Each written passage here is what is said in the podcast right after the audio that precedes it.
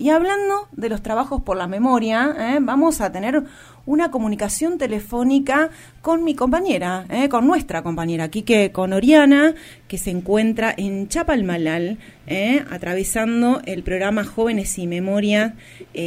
fueron desde acá de la ciudad de Luján, llegaron creo que hoy, así que ahora vamos a preguntarle a Oriana qué es lo que están haciendo para allá. Hola Oriana, ¿cómo estás? Hola, ¿Cómo andás? Hola, Oriana, ¿cómo te va? ¿Cómo va todo por allá, Oriana? Bien. Bien, mucho sol, hermoso día nos tocó, al menos como para el, para el recibimiento, así que contento. Y contentos los chicos también. Buenísimo. Bueno, Oriana, contanos un poco, ¿con qué escuela viajaste? ¿Con qué compañeros? ¿Qué fueron a presentar? Sí, este es mi segundo eh, chapa acá en el proyecto Jóvenes y Memoria, que bueno, medio que me impulsaste vos en aquel primero, y creo que era mi primer año en el colegio. Estoy muy vieja, seguimos reafirmando lo mismo. Es raro. Em, era, sí, y me animé, en ese momento viajé con otro compañero que es eh, Emiliano Piallo, profe de Historia, em, y también con un curso un poco más grande, con un quinto del Colegio Jean Piaget, y este año ya, bueno, a la vuelta de la pandemia más, eh, que se volvió a hacer eh, de nuevo el encuentro, tenía ganas de volver, a participar, de volver a participar, lo propuse y se copó otro compañero de la escuela que es profe de teatro y de construcción de la ciudadanía, entre otras cosas, que es Manu, Manuel Aime. Em, y volvimos a, a, viajar y a recorrer este camino, en este caso con un segundo, que es un grupo un poco más, eh, más joven todavía, pero que igual se recopó y lo están atravesando eh, de una manera interesante y linda. Em, este año decidieron trabajar, porque la idea, bueno, de Jóvenes y Memoria es eso, que ellos elijan, ¿no? Eh, por si alguien eh, nunca lo ha escuchado, elijan un tema, un eje en relación a, siempre cruzado por los derechos humanos, y alrededor de eso puede ser, eh, bueno, Malvinas se trabaja mucho, diversidades, género, eh, cualquier tipo de opresión, ¿no? De todas las que tratamos en este programa, o eh, violencia policial, ¿no? Bueno, se me ocurren ambiente, incluso ahora se está sumando mucho, un montón de, ejemplos, y uno trabaja con eso todo el año. la idea, bueno, realmente es trabajarlo, al menos en el colegio lo hacemos así, de manera interdisciplinaria, con distintas materias, se va abordando y se va elaborando a lo largo de todo el año para poder después presentar ese proyecto em, de alguna manera artístico, ¿no? Hay gente que trae videos, eh, hay gente que trae eh, obras de teatro, canciones, bueno, hay un poco de todo. Em, y este año nosotros trabajamos Malvinas. ¿Qué presentaron, Oriana? Todavía no presentamos, presentamos mañana, pero lo que armamos em, es un encuentro que dura eso, tres, tres días dura ahora, eh, cuatro días, tres noches, en el complejo turístico de Chapamalal, que está ahí, ahí. Eh, esos hosteles de turismo social, digamos, ¿no? Eh, enormes y muy lindos, ahora están refaccionados, la verdad que está... Qué bueno. Em, cada vez más lindo. Y eh, mañana nos toca presentar. Armamos un, los chicos grabaron entrevistas con eh, algunos veteranos, porque bueno, lo que propone el, el, el, proyecto es como hacer un recorte del recorte, ¿no? Como algo bien específico para poder laburarlo a fondo y porque todo Malvinas sabemos que es inabarcable, eh, uno lo va como conociendo así de a poquito eh, o presentándoselo a los a los jóvenes de a poquito. En este caso ellos se centraron en, la posguerra y en la lucha, digamos, por la malvinización, por la visibilización, ¿no? En esos primeros años que fueron los más duros, los más invisibilizados, eh, los más olvidados, bueno, incluso titularon el proyecto Recuerdos del Olvido.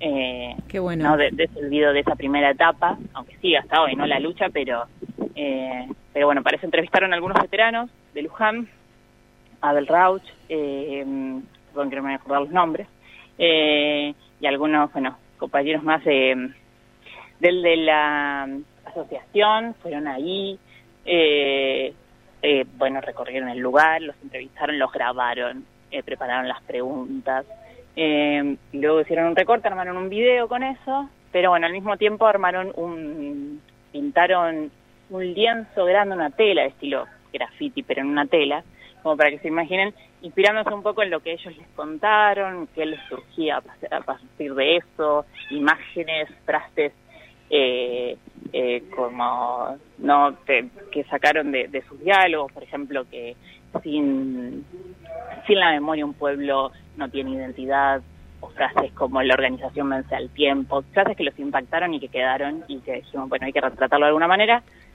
Sumaron ese lienzo al que van a presentar mañana como, mientras se proyecta el video, una especie de performance que entra mano como profe de teatro, que ahora está en una en uno de estos talleres que también tenemos los profes mientras venimos acá, los chicos están en otro, y eh, una especie de performance en donde ellos van a tratar de intervenir ese espacio, eh, intervenir dibujando ese lienzo en vivo, por así decirlo, eh, tratando de intervenir la realidad metafóricamente y que estas otras personas los vayan sacando y entre ellos cada vez son más, ¿no? Es una cosa de demostrar simbólicamente cómo esa organización hizo la fuerza para que, o esa unión entre los veteranos de alguna manera hizo posible eh, que se olvidó quedar atrás o poder luchar, eh, que haya posibilidades de luchar contra eso, eh, un poco así, Qué simbólico, bueno, así, combinaron un poco teatro con, con lo que es documental.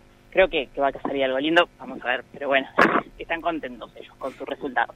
Bueno, creo que... Quiere- sí, ¿cómo, cómo anda, Oriana? Eh, te quería hacer un, un comentario porque y, y a la vez una pregunta, porque vos hablabas de los derechos humanos. Eh, ¿Toman, ustedes, eh, ¿qué, toman como referencia en los derechos humanos eh, con respecto a Malvinas? Bueno, si hablamos de la posguerra, eh, ellos un poco le, lo que preguntaron tiene que ver con, bueno, las, las leyes que consiguieron, ¿no?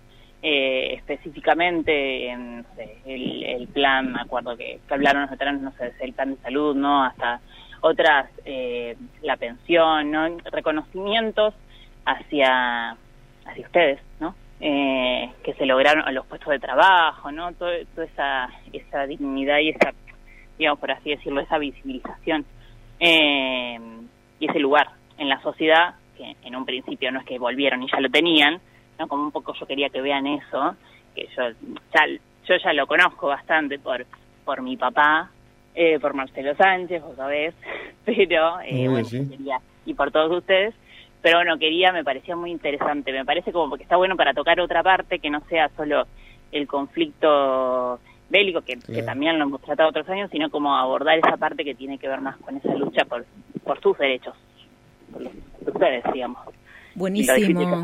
Buenísimo. aunque Bueno, conquistados. Sí, eh, mm, exactamente. Bueno, un poco esto, ¿no? De la conquista de los derechos, las luchas eh, de, de la posguerra para mejorar la calidad de vida, para la inserción en la sociedad y para que la sociedad abrace la memoria y la historia, ¿no? Tiene que ver, justamente se enmarca en, en, en- en los derechos humanos que son mucho más abarcativos, ¿no? Porque la sociedad siempre, uno dice derechos humanos y queda enquistado en dos o tres temas y nada más. En realidad los derechos humanos son mucho más amplios. La vida es un derecho, el trabajo, eh, la calidad de vida digna, el ambiente es un derecho humano. Sí, Uno- porque cuando uno habla de los derechos humanos a veces lo, lo, lo asimila con otra cosa, ¿no? Lo, lo, lo pone en otro contexto. Eh, por ejemplo, la- la- las atrocidades que hemos vivido en la, durante la guerra. Sí. Pero Claro. bueno, estamos tomando desde otro punto, desde la Eso posguerra. sí, Claro. ese es otro Claro. tema que Exacto. nos va a tomar unos cuantos programas que hay que organizar. hablaba- ¿eh? sí, sí, es muy importante, es viste, buenísimo. la desclasificación de los archivos y todo lo que tiene que ver con las violencias durante la guerra. claro. Eh, creo que eso es algo que bueno que es sumen- sumamente delicado y que tenemos que trabajar un programa completo o varios eh, sobre ese tema. Bueno, como para enmarcar la audiencia, eh, quiero contarles que el programa Jóvenes y Memoria eh, está coordinado por la Comisión por la Memoria de la provincia de Buenos Aires desde el año 2002 y que está dirigido a escuelas, eh, a organizaciones sociales, políticas y culturales de la provincia y propone a los equipos trabajos que elaboren proyectos de investigación y otros trabajos amplios justamente para trabajar la memoria desde el presente hacia el pasado y en un salto hacia el futuro, porque la identidad la vamos a lograr en la medida en que realicemos esos trabajos, nos, hagamos cargo y también construyamos ciudadanía. Oriana, ¿querés agregar algo más?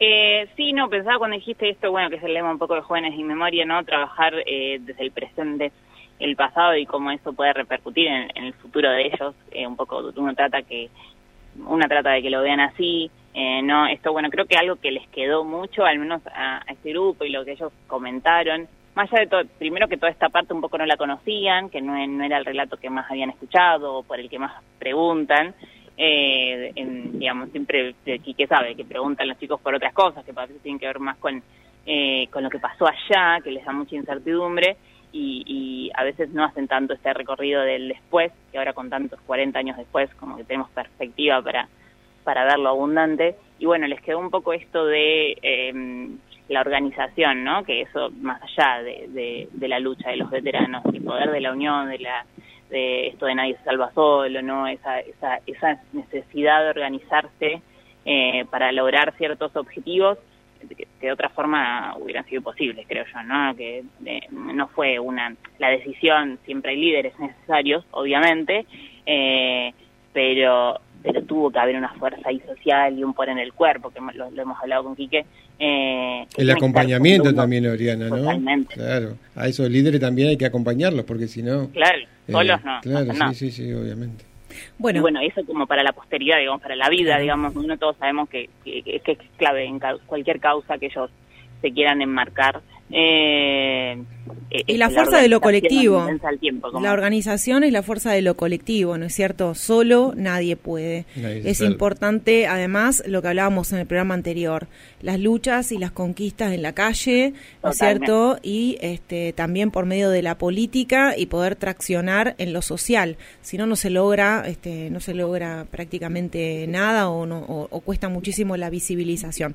Bueno, Oriana, te mandamos un, un abrazo gigante, que les vaya, pero espectacular, genial a vos, Manuel. Del sol. Sí, disfruten del clima. Además, que, perdure el sol. Que perdure el sol y además porque los chicos eh, allá van con alegría, van a trabajar los derechos humanos con alegría. No hay nada más hermoso, me parece a mí, ¿no es cierto, Oriana? de manera creativa, de manera. Ahora estaban así dibujando, pintando, jugando con los coordinadores eh, y ellos se lo toman, sí, aprenden, digamos, un poco sin quererlo y vuelven un poco viste que uno lo nota al regreso, eh, un poco transformado. ¿En qué espacio físico están, Ori? Estamos en los eh, en los hoteles, viste, de Chapadmalal, que son para turismo social, que son enormes, dan al mar, tienen una vista hermosa. Son varios los que se usan para jóvenes y memoria, son el 5 y el 6, pero son como 9, tengo entendido. Ay, es un lugar. Eh, soñado el lugar. Sí, son hermosos, son habitaciones, las habitaciones están re lindas, están refaccionadas, compartimos baños, pero ellos son jóvenes. y, nada, se disfruta, se disfruta el mar. Tienen días libres, tienen días con talleres y demás, eh, al aire libre. Ahora estaban ahí al lado del mar, en la costa. ¿Y vuelven? y nosotros volvemos el, llegamos hoy tempranito y volvemos el viernes.